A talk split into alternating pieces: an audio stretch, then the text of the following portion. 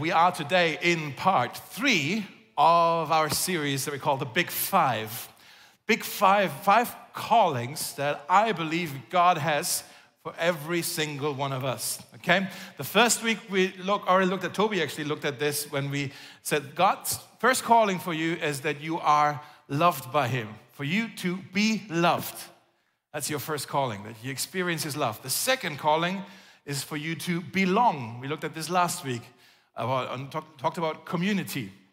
Be loved, belong. Today we're going to talk about becoming for you to actually become more than you currently are, for you to grow in your walk with God, for you to mature. There's a Bible word for that, a, a theological word actually called sanctification. If you've heard of this, don't worry if you haven't. Let me explain what all of that is about, okay?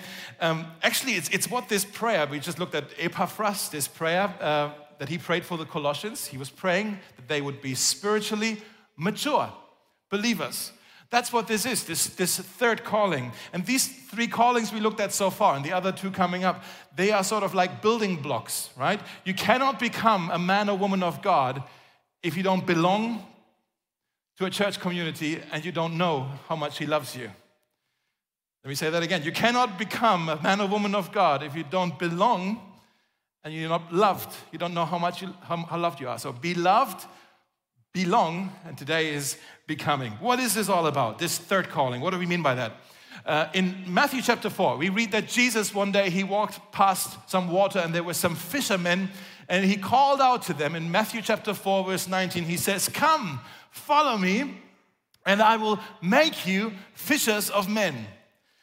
And oftentimes, when we read this verse, maybe you've heard it before, we look at, oh, what did Jesus mean with the fishers of men type thing?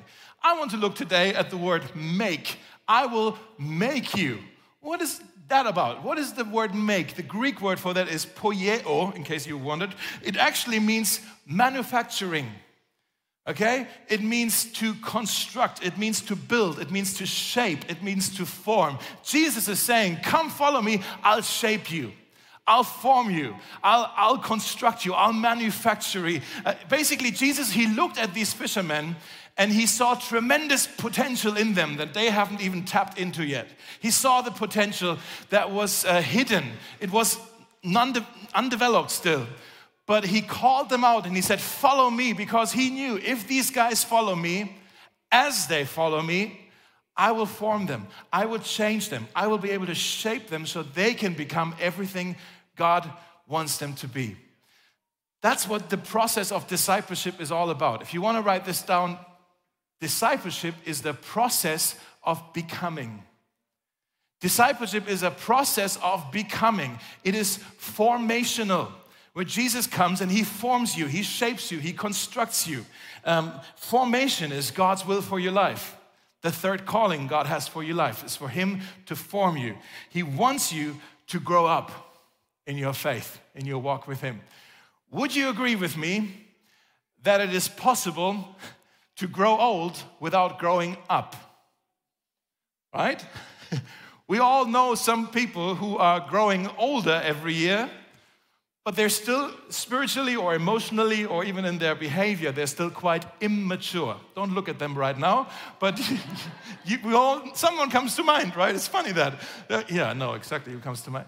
Right? In the first service, someone was like, Yeah, we're looking at him right now. And they looked at me. So I was like, Ah, okay, Fair enough, touche. um, we all know it's possible to grow old without growing up. Growing up isn't automatically happen just because you're getting older. Uh, in 1 Corinthians 3, Paul says, Dear brothers and sisters, when I was with you, I couldn't talk to you as I would to spiritual, to mature people. I had to talk to you as though you were infants in Christ. You guys are babies, is what he's saying. I had to feed you with milk, not with solid food, because you weren't ready for anything stronger. That is actually crass language he's using here. Basically, he's saying, guys, you are behaving like babies. You are behaving like you're in a kindergarten, okay? It's time for you to grow up. Now, when babies behave like babies, it's cute.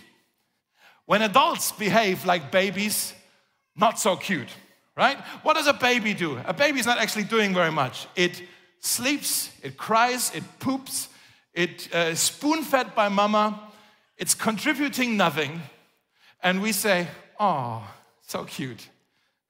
If you have a 30 year old grown up man who still cries, poops, sleeps, and is spoon fed by mama, contributes nothing, you don't go, oh, you go, oh, right? What's wrong with him? Okay? Paul is saying, hey, if you're a brand new believer, if you're just kind of trying to figure things out with Jesus, that's all cool. You're young in your faith. But if you've walked with Jesus, if you've walked with God for years, and you're still a baby Christian, that's no longer cute. That's a tragedy. Something's not quite right. Okay? He's saying, guys, grow up. You're not meant to be infants in the faith. You're meant to be men and women of God. He's saying the same thing to the Ephesians. In Ephesians chapter 4, he says, Our goal is to become like a full grown man, to look just like Christ and have all his perfection. Then we will no longer be like babies. We will not be people who are always changing like a ship that the waves carry one way and then another. No, we will speak the truth with love. We will grow to, to do what? To be like Christ in every way. To be like Christ in every way. What Paul is saying here is that Jesus is the most mature person who's ever lived. And he sort of is the standard that we want to get to or as close as possible to it. We want to become like Christ as much as possible. And I don't know, when you hear this, can I just share from my heart? I have a longing, a deep longing in my heart to become more like Jesus than I currently am. Not just in the things that he did in his ministry, that would be cool, but also in who he is. I want to be more like Jesus in his, in his character, in his compassion for people, in his patience with people, in his love for people, in his fearlessness, in his gentleness with people, in his willingness to do the will of the Father. Man, I want to be more like Jesus. And when I look at my life, I realize I still have quite a long way to go. I'm so not there yet. And sometimes it's becoming real obvious. For example, a few weeks ago, I was at a wedding and there was a buffet. And there was a greedy side that came out that I didn't know was there. And I pushed people to the side just to get to the food first because I realized we're running out of meat over here. It's like I have to get my piece right? And I felt a little bit embarrassed, but then more like, oh my goodness, it was good food. But you know, I was like, wow, is this still so greedy? Or when I'm in our home, when Jenny and I have an argument, or with the kids or something, it's like, wow, I'm still so easily triggered. Like, why is that? Like, oh, I'm so not like Jesus yet, you know? Or um, on, on social media, uh, man, I, I hate how undisciplined I am with wasting time and wasting my precious focus just watching YouTube or on Instagram and that kind of stuff? Or uh, am I too honest for you? No, not too, too honest. Um, when I, when I saw the video of the guys who are planting churches, and I'm really excited about all of that. But you know, we, we have Zoom calls once or twice a month, and we always share what's happening. And, and sometimes I can't help it, but I'm just comparing. Like, what are these guys doing? What are we doing? And they already had baptisms this year. We didn't have baptism. Uh, jealousy comes from my, like, where's that coming from? Like, I, it just comes so so obvious to me. It's like, man, I'm so not like Jesus yet, or not how I want to be like Jesus. And I hate that stuff in me. I hate that it's there, but it's there. And I want Jesus to come and form it and shape it and manufacture it. I want to encourage you guys, do a little soul searching. Do a, take a spiritual selfie and look in your own heart and, and look at, okay, what are the areas in my life where, when I'm really honest with myself, I'm still quite immature. I'm, uh, I, need to, I need Jesus to form me. There's two things you can look at. Um, one, one kind of indication of where you need to grow, or one clue is when you look at who you are when no one else is around, when no one else is looking. That's the real you. Uh, on Friday, I was driving on the Autobahn from Hanover back to Berlin. And I, was, I had my worship, my elevation worship on, right? And I was worshiping, hallelujah, Jesus, you know. And then it felt very like holy, you know? But then a guy cut in front of me, and I can't repeat the words in church that I yelled, but they weren't necessarily Jesus type words. And I yelled at the guy, I was like, oh, hallelujah. It's like, wow, where did that come from? Like, that was so, I was thinking, that is so out of character for me. When actually, when I'm just by myself and there's nobody else that I'm trying to perform to or something, that's very much me being in character, not out of character. It's a little bit like I was on, in our building, we have a lift, we live on the fifth floor, and I was on the, and then went down and there on the third floor one of our uh, neighbors came into the lift she just wanted to get to her mailbox and she wasn't wearing any makeup and she was apologizing to me like oh oh i'm sorry i don't normally look like this and I was thinking, how do I tell her? This is actually what you normally look like, you know? This is your norm. Everything else is what you put on. You know, like when I'm with nobody else, it's actually who I really am. So watch yourself very closely. What are you like when there's nobody else around who you're kind of trying to, you know, you have your uh, manners up, you know? Another in indicator, another clue for you to figure out where you need to be shaped and formed is when you look at what are you like when you're under pressure? Because under pressure, kind of the ugly side comes out as well. People are like toothpaste. When you put pressure on toothpaste, what comes out of toothpaste? Sometimes not what we'd like to come out, like whipped cream or something. No, it's actually just toothpaste that comes out, right? Whatever is inside is what comes out. When you're put under pressure, is what comes out often out of your mouth is what's deep inside of your heart. And sometimes that's surprising, maybe to you, when you're under pressure and then you realize, wow, I didn't know I can be so harsh with people. I didn't know I can be so rude to others. I didn't know I can be so greedy. I didn't know I can be so envious or so impatient. And that's the place where Jesus comes and says, I want to manufacture you. I want to form you. I want to shape you. I want to, I want to go to the deep places here. Not just follow me and look Christian. No, let me shape you.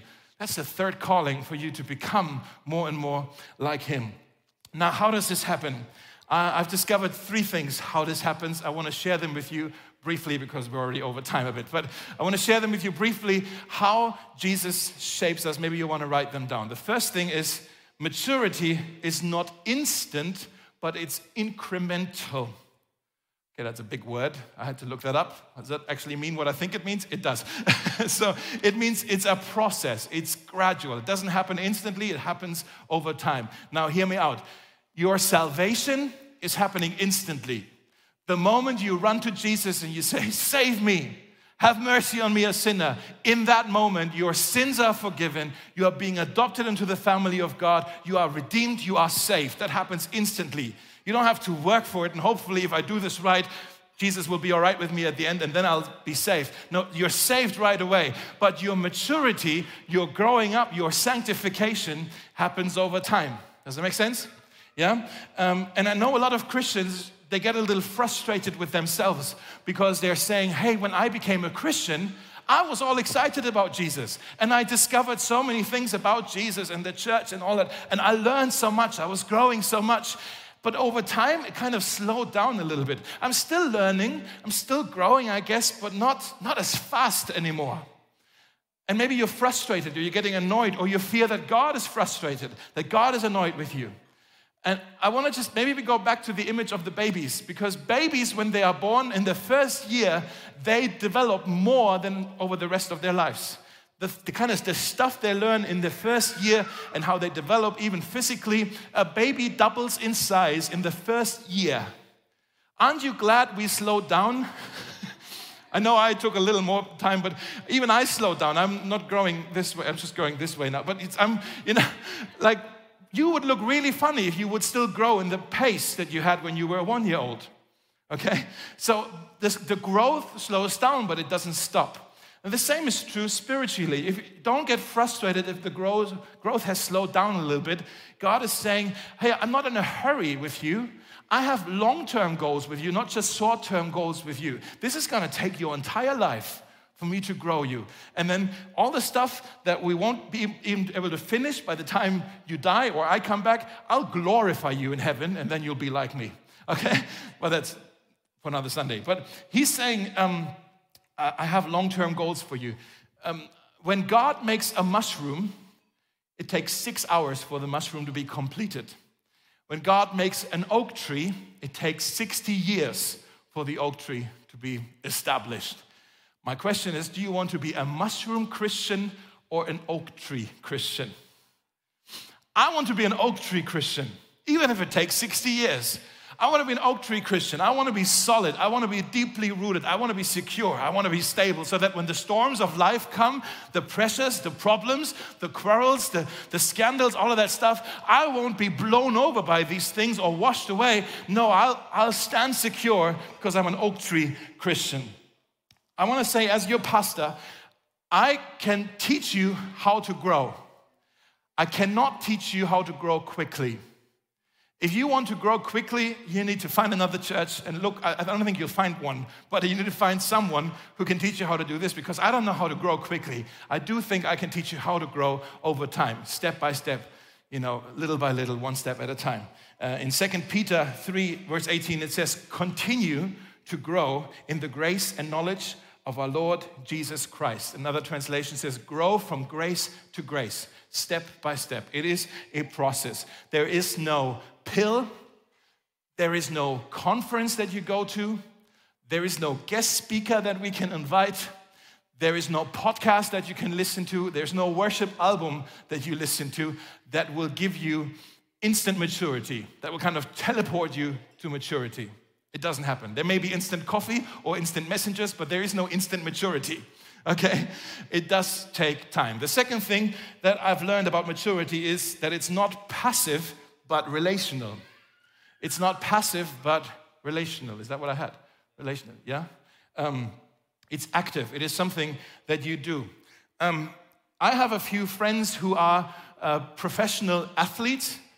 I don't know why they hang out with me, but they are professional athletes. And it's amazing to see how disciplined they are in their entire lifestyle, not just when they work out and train, but in entire lifestyle. The stuff they deny themselves in terms of food, when they go to sleep, how long they sleep, all that kind of stuff, the fitness routines, everything that they have is really impressive how disciplined they are because they know, well, if my body functions right, then I will, you know, be successful in, in my sport. Let me ask it this way Does it take any effort, does it take any discipline to be physically unfit. Exhibit A. No, it doesn't, right? it doesn't actually. Does it, let me ask another way. Does it take any effort to grow weeds in the garden? No, they grow by themselves. Does it take any effort to have a lousy marriage? No, that happens by itself. It takes effort, it takes discipline to have something that is healthy, that is good. Paul says to Timothy in 1 Timothy 4, he says, Discipline yourself for the purpose of godliness. Discipline yourself. By the way, the word discipline and disciple, they are related, the same root, okay? To be a disciple is a discipline. And maybe you're saying, Oh, I don't like that word. I thought we are a grace church. I thought it's all grace and I don't have to work at all. And now you're talking to me about discipline? Like, what is that about, Dave? don't maybe let me give you a synonym for it because maybe maybe you just have a bit of a funny relationship with the word discipline think of what you do as you follow jesus think of it as just healthy relationship habits because just like you invest into a healthy relationship with your spouse or with your children or with a friend or with a coworker or your boss you can also do certain things that are healthy things to do so that you cultivate a healthy relationship with Jesus. I've listed some of them here. Some of them are really obvious, but I've just listed them anyways, uh, so you know what, what I'm talking about. Prayer is one of the things that you can do to cultivate. It's a habit, it's a discipline. Yeah, it's one of the things you do to have a relationship. Reading the Bible, confession, you know, letting go of your sins, you know, acknowledging your sins, serving in a ministry or something, Community, getting into a small group, that helps you to stay connected. Generosity, you know, we have the gift day coming up. Um, Sabbath, to rest, to truly rest, uh, to worship, to fast. There's lots of other things as well. Um, think of it this way if your relationship with Jesus is a garden, these things are the fertilizer that makes things grow. Okay? You can actually invest a little bit and you can have a healthier relationship. I'm not talking here about rituals. I'm not talking about religious activities. I'm not talking about ways to earn your salvation. I'm talking about ways to connect with Jesus who has already saved you. Okay, that's what this is. Maybe you want to write this down. Uh, you become like whoever you spend the most time with. You become like whoever you spend the most time with. And I think we've all seen this. Sometimes it's funny when people uh, are married for a very, very long time and they just talk the same, they sound the same. It's like they've actually become like each other. Sometimes that happens with people and their dog. Have you noticed this? When people hang out more with dogs than with, you know, they start to look like their dog even physically. It's funny that, you know. Um, if you hang out with a lot of people who are very um, cynical, watch out because your heart may become cynical. That stuff is contagious. If you hang out with people who are, have no ambition or are very critical, watch out. That stuff's contagious. It may affect who you become. That's what I'm saying. And if you hang out, if you spend time with Jesus, you will actually start to become more like him. I can actually explain this to you because scientists have discovered, some of you are scientists. Anybody? Cool. Okay, easy. I can explain this. Yeah? Scientists have discovered that in your brains, there's something called mirror neurons. Have you heard of this? Mirror, mirror, I said Irish, mirror neurons. Mirror, no, mirror, no, no, I can't say that. Somebody say it for me. Neur, neurons, sort of. What is is stuff like little, little things in your brain, and they enable you to do or feel what somebody else does or feels when you look at them. So, for example, a mom trying to spoon feed a child, ah, you know, the child goes, ah. If I were to be up here and I would yawn, some of you would start to yawn with me because of the mirror neurons in your brain. Even saying the word yawn, I saw some of you going, right? um, if you watch a movie and there's something really tense going on, a very like somebody's in danger or scared, or there's something romantic going on, or something sad, you, you, you're sitting on the sofa, but you're reacting. You're also scared. You're also, uh, you know, feeling love, or you're also starting to cry when it's sad. It's the mirror neurons in your brain reacting a little bit. Um, when you watch football, I do this. I don't know, guys, if any of you do this, but when you watch football and there's the, the a football player is trying to head the ball, I'm sitting on the sofa and I go, like when I watch football, even when I, I mean, I play FIFA with my boy, right? I'm always like, you know, and he's looking at me, he's like, what are you doing? Just play with your fingers. No, I have to, my whole body is moving, right? Mirror neurons, like it's, it's just happening, right? I want to say, if you spend time with Jesus, your mirror neurons actually will be activated and you will start to mirror, you will start to reflect to others who he is and what he's like. That's what I'm talking about. Now, question How do mature Christians spend time with Jesus? Now, it happens obviously in all kinds of ways, but I think you can see it in two ways in particular. Mature Christians, they are in church weekly to spend time with Jesus collectively. Not monthly, but weekly, or as much as possible. They go to church. Like, like you came today, even though you could go to a lake or something. Now, I came to church because I want to spend time with Jesus and his family. That says so much about you. It says something about your maturity, your, your willingness to. I know some of you were dragged here and, like, oh my goodness, now I'm here. How long is he going to go? But, right? So they, they go to church weekly, but also they read God's word daily to spend time with him personally. Not just going to church. If all you, if all you feed from God, if, if you only spend time with Jesus when you come here, I'm sorry that you're not going to grow very much. You need to also have your personal time with Jesus every day when you open His Word and you start reading. And we call that a quiet time, actually. And I want to encourage some of you haven't done this in a long time. Why don't you start again this week, having a quiet time? If you don't know where to start, just carve out 15 minutes of your day, maybe just in the beginning of your day, and you do this. I wrote them down. Five minutes, just five minutes. Listen to a worship song or something that helps you connect with Jesus, to focus on Him. Then for five minutes, open the Bible and start reading. And don't read just for, oh, I need to read this chapter today. Just read until you feel like, oh, this verse is for me. And then just meditate on that and, and think about that verse. And then last five minutes, pray the verse back to God. It's like, God, I've heard this to you today. What does that mean? Can you help me put this into practice?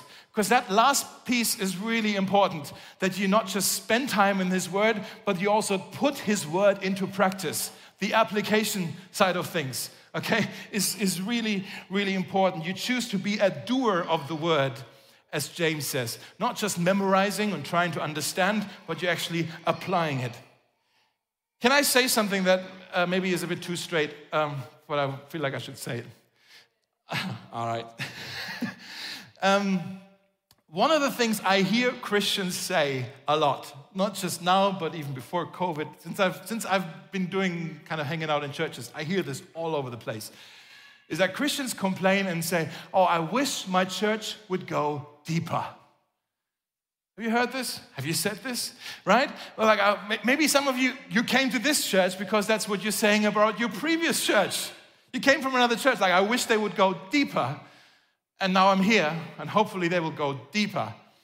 And I'm afraid that eventually you will say, well, Dave doesn't take me deeper either, and I need to go somewhere else to go deeper. And I just want to say a lot of Christians are educated way beyond their obedience. If you would start to do what you already knew, your life would change. Okay? So, say it again, come on. if you would start to do what you already knew, your life would change. If you're coming here and to church, it's like, oh, I hope Dave says something fresh today, something I've never heard before. Eventually, you'll be so disappointed. And you'll go to find another church, and eventually, there, you will be disappointed. I want to encourage you let's be doers of the word and let's see if God is actually serious when He promises all this kind of stuff. And let's put it into practice. And I think that will take us much deeper than we ever dreamed of, okay? All right, number three. number three, you guys are. I'm gonna hold you accountable for that applause. number three, maturity um, is not by willpower. This is the key now, guys. It's not by willpower, but by spirit power. Not by willpower, but by spirit power. You may be listening to what I said so far and you're nodding and you're like, yeah, yeah, yeah, but deep down you're also frustrated and a little ticked with me because, like, Dave, uh, now I have to try to be a good Christian. Now I have to try to work harder. I'm already trying. Can you not see it? Now I have to even obey the word. Now I have to have a quiet time and I have to give to your gift day or church plans. Like, come on, all of this following Jesus, it just feels like a burden. It just feels like a weight. Can I be honest with you? For years in my life, I followed Jesus and I was frustrated following Jesus because it feels like I have to do it. I have to become who Jesus wants me to be. I have to become mature. I have to work harder. I have to try harder. And it just feels like, oh my goodness, I'm exhausted. And it didn't work because I tried to do it in my own strength. Jesus says you're not meant to do this in your own strength. I'm, I'm actually going to give you my Holy Spirit, and He's gonna give you the power to do it. Maybe you wanna write this down. Whatever God calls me to do, He will empower me to do. Whatever God calls me to do, He will empower me to do. Don't try to do it in your own willpower. Rest in God's power, in God's strength for you. In Ezekiel chapter 36, that's Old Testament, where God already um, announces the age of the Spirit. When the Holy Spirit would come and make life so much easier, He announces what that's gonna be like. We live in that age right now. He says, I will give you a new heart and I put a new spirit in you. I will remove from you your heart of stone that which doesn't move you, that's what doesn't drive you, doesn't motivate you. But I will give you a heart of flesh, something that's alive, something that's that's pumping, that will, that will motivate you. God is talking here um, about a heart transplant. Okay, I'm gonna give you a whole new heart. Think about this for a moment as well. Is it possible for you to do a heart surgery on yourself and transplant into your body a new heart?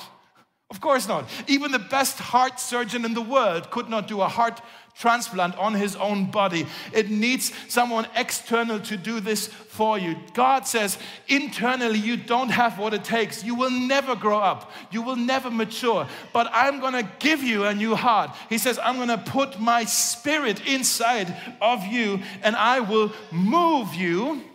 I will move you to follow my decrees and be careful to keep my laws. Guys, the call to discipleship is not try harder. Come on, keep up with Jesus. He's running away. You got to hurry. Keep up with Jesus. Try harder, faster. Come on, come on, come on. That's not the call of discipleship. The call of discipleship is Jesus saying, Follow me. Come on, I walk with you. I will help you. I will move you. I will motivate you. And don't try to do it in your own willpower. I will put my spirit in you, and He will actually help you to do what is right. He will move you in all the right ways. Do you see it? it one is frustrating. Trying to do it in the willpower is frustrating. The other one is life giving, it's life changing. I like to compare it to the difference between rowing and sailing. Rowing can be fun as well for a little while, but rowing takes a lot of effort. It's all your muscles, it's all up to you. And it's, it's all on you, and you don't get very far, and you are not very fast. That's rowing. It's enjoyable, but yeah, sailing is a different game. Sailing is fun. Sailing isn't passive. You still have to do something. You're still setting the sails and stuff, but the force is not an internal force. The force is the wind, an external force that blows in your sails and moves you in all the directions where, you, where you're setting sails to go. Does that make sense? It's the difference between rolling, rowing and sailing. Jesus says the Holy Spirit is like the wind, blowing in your sails an external force that you need because internally you just don't have what it takes. The Bible says the Holy Spirit changes our desires. The Holy Spirit renews our minds. The Holy Spirit shapes our heart, our character. Jesus says the Holy Spirit, every step of the way, He is your comforter, He is your intercessor, He is your advocate.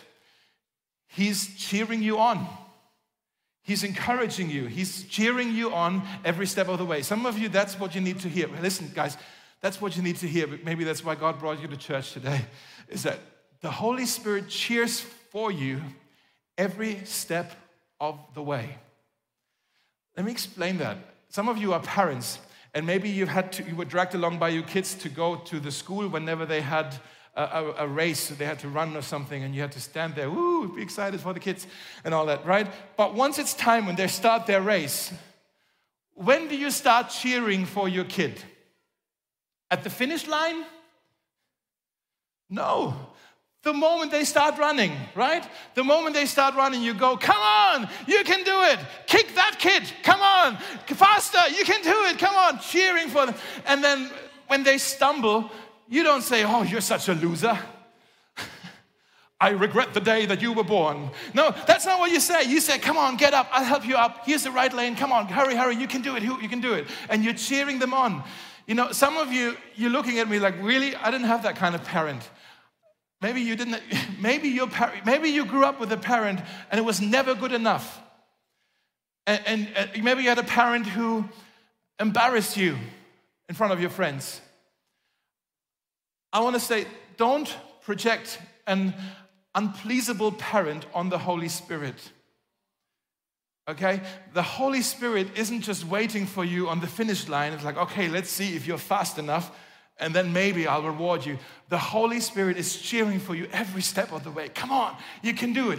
And when you stumble and when you fall, no problem. You're forgiven. Get up. I'll help you up. Let's keep running. I'll drive you. I'll motivate you. I'll move you. Let's go. We can do this. We can run the race. That's what the Holy Spirit does. That's what He is for you. And my last verse I want to share with you in Ephesians 1, verse 19, it says, uh, that's actually my prayer for you guys, is I pray that you will understand the incredible greatness of God's power, okay, for us who believe Him. This is the same mighty power that raised Christ from the dead and seated him in the place of honor at God's right hand in the heavenly realms. Uh, this word power in the Greek, the word that Paul is using is the word dunamis, where we get the word dynamite from, okay? Paul is saying here there is a power available to you that raised Jesus from the dead. It's a dynamite type power. There's a power that God says, I want to plant it inside of you. It is the fire within you that drives you, that motivates you, that moves you, that shapes you, that forms you, that keeps you going. God wants to give you a dynamite power to shape your life. In other words, and let me sum this up. In other words, the power of Jesus in a disciple of Jesus produces the maturity of Jesus. One more time. The power of Jesus in a disciple of Jesus. Somebody says, Yeah, I'm all in. I want to do this. I want to cultivate that relationship with Jesus. The power of Jesus in a disciple of Jesus produces the maturity of Jesus. Let's pray together. Jesus, we thank you that you invite us to follow you, and that as we follow you, invite us to become more and more like you. And uh, we want to also admit that I think all of us, if we're really honest, we can admit this that we still have quite a bit to go, quite a, quite a way ahead of us. We're still so not like you in so many ways. We can also look back in, in our story so far and we can say, well, I'm, I'm not who I used to be, but also I know I'm not yet who I'm going to be. And thank you that you love me every step of the way.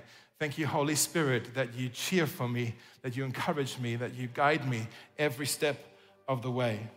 And thank you, Jesus, that the same power that raised you from the dead is actually available to us today. So we can follow you and serve you. We're going to sing now of this resurrection, this resurrection power of, of Jesus, of, of what you did for us. And Lord, I pray that it won't just be a confession of uh, of a song that we sing, but as we sing this song of the resurrection, I pray that you would come into this room with your resurrection power and fill us anew. And I know it's hot, but I do want to pray spark a fire inside of us, a fire that burns away anything that doesn't look like you, Jesus, a, a fire that strengthens and purifies our devotion to you, a fire that uh, shapes our character and our hearts. So we become more like you. In Jesus' name, amen.